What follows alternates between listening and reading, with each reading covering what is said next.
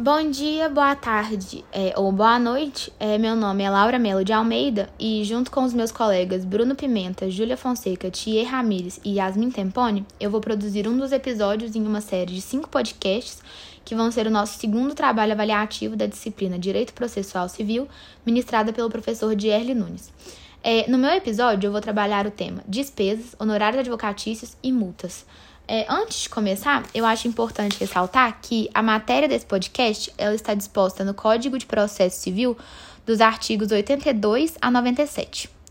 Bom, é, o exercício da atividade jurisdicional, como toda e qualquer outra atividade do Estado, ela apresenta um custo, e esse custo vai ser distribuído entre o Estado e as partes do processo. Por isso mesmo que, por exemplo, o recolhimento das custas processuais é, é um requisito processual de validade. E também é, as partes serem é, compelidas a contribuir com o custo do processo é uma forma de desincentivar uma litigância irresponsável. Bom, a doutrina, ela costuma identificar duas espécies de custas ou gastos processuais: as despesas processuais e os honorários advocatícios. As despesas processuais, elas estão previstas no artigo 84 do Código de Processo Civil e englobam todos os gastos que serão devidos aos agentes estatais como, por exemplo, taxas judiciárias e o custo de certos atos e diligências, como a citação e intimação das partes. Ao longo do processo, cada parte vai ter o ônus de adiantar as despesas dos atos que realiza ou que pretende que sejam realizados. E aí, quando for julgado o pedido inicial, a parte vencida vai ter a obrigação de pagar para a parte vencedora as despesas que ela antecipou. E por que isso? Isso acontece porque a gente entende que o processo ele não deve gerar prejuízo para a parte que tem razão. É, bom, o descumprimento desse ônus financeiro processual é, pelo não pagamento antecipado das despesas vai conduzir à não realização do ato requerido. Ou seja, por exemplo, se eu for parte em um processo e quiser o depoimento de uma testemunha, mas não depositar a verba necessária para a intimação dessa testemunha, essa diligência simplesmente não vai ser praticada. Aqui eu acho importante lembrar também, sem entrar em grandes detalhes ou especificidades, que a própria legislação ela dispensa alguns sujeitos é, desse ônus de adiantar as despesas processuais. É, aqueles que estão em benefício da justiça gratuita e, por exemplo, os entes estatais quando estão em litígio. Ou seja, o município, a União, eles não pagam para litigar mas eles podem ser condenados a pagar honorários advocatícios, que é o que a gente vai ver. Os honorários advocatícios, eles constituem a remuneração devida aos profissionais da advocacia em razão da atuação no processo. É importante aqui também fazer uma diferenciação entre a verba honorária de sucumbência, que, igual eu acabei de falar, é a remuneração do advogado pelo trabalho realizado em juízo, e os honorários contratuais, que são aqueles convencionados entre a parte e o advogado contratado que vai representar no processo.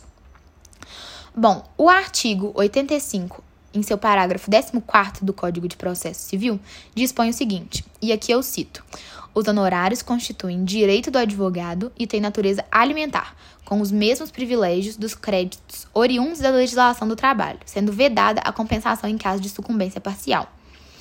Bom, o ressarcimento dos gastos advocatícios ele vai ser sempre feito conforme o valor fixado pelo juiz na sentença.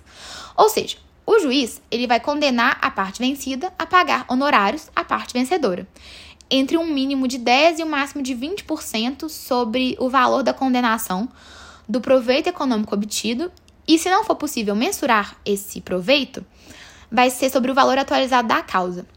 Esses limites de 10% e 20%, eles vão deixar de ser aplicados é, quando a causa for de valor inestimável, muito baixo, ou quando for, assim, irrisório o proveito econômico da parte. Nessa hipótese, o juiz ele vai fixar os honorários por apreciação equitativa. E aqui eu acho interessante trazer a notícia que a Corte Especial do Superior Tribunal de Justiça, do STJ, ela afetou ao rito dos repetitivos dois recursos especiais para definir, definir se a regra do Código de Processo Civil, que prevê a apreciação equitativa do juiz na fixação dos honorários advocatícios de sucumbência em causas de valor irrisório, também vai poder ser aplicada na hipótese de demandas com proveito econômico elevado. Essa vai ser a controvérsia analisada pelos ministros. E essa questão ela foi cadastrada no sistema de repetitivos do STJ como tema 1076. É, o colegiado ainda não determinou a suspensão dos processos sobre, a, sobre essa matéria, porque, segundo o ministro relator desses recursos, a enorme abrangência desse tema em discussão ia provocar a suspensão de uma quantidade assim incalculável de causas, causas nas quais a definição dos honorários pode nem ser a questão principal.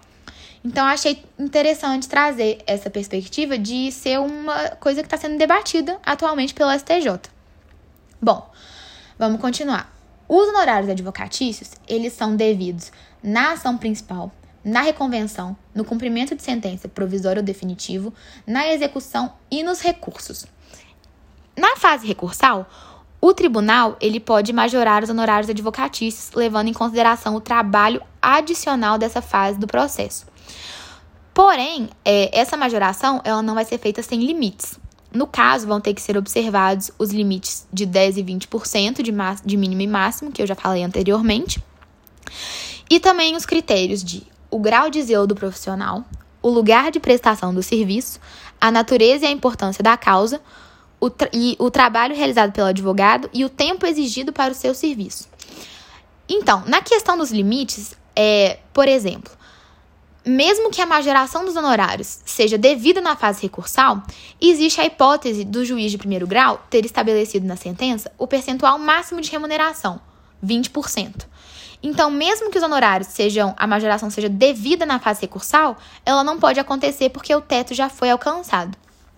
É, o STJ, ele também colocou alguns limites para a majoração dos honorários advocatícios em julgados.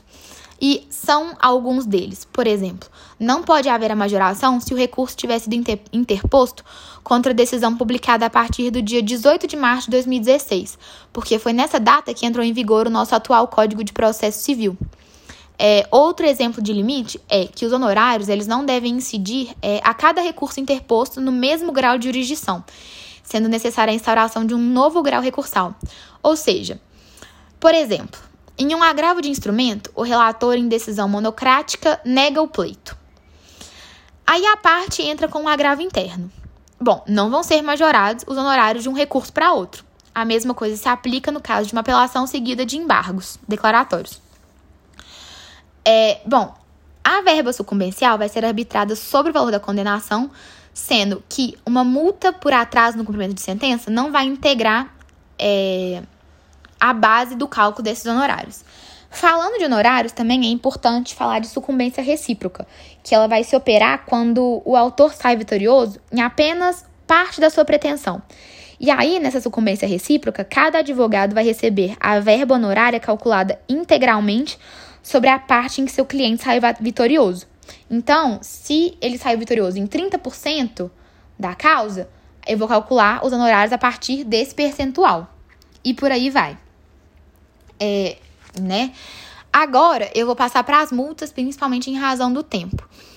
É, sobre as multas, no curso do processo, elas pode, podem ser impostas multas às partes e intervenientes por, por exemplo, atentar à dignidade da justiça, que são basicamente aquelas ações é, que tentam ou conseguem fraudar ou atrasar o andamento do processo. Nesse caso, a multa ela vai reverter para a Fazenda Pública, sendo cobrada por meio de execução fiscal, igual conforme está disposto no artigo 77 do Código de Processo Civil. É, também podem ser aplicadas multas no caso de litigância de má-fé, que vai ser o exercício de forma abusiva de direitos processuais, a litigância de má-fé ela vai ocorrer quando uma das partes é, impõe voluntariamente empecilhos para atingir a finalidade da demanda. Nesse caso, a pena ela vai ser revertida em benefício da parte contrária a que agiu em má-fé. E isso está disposto no artigo 96 do Código de Processo Civil. É, com o limite de tempo, isso é o que eu tenho para falar por hoje. É, muito obrigada e boa tarde, ou boa noite, ou bom dia.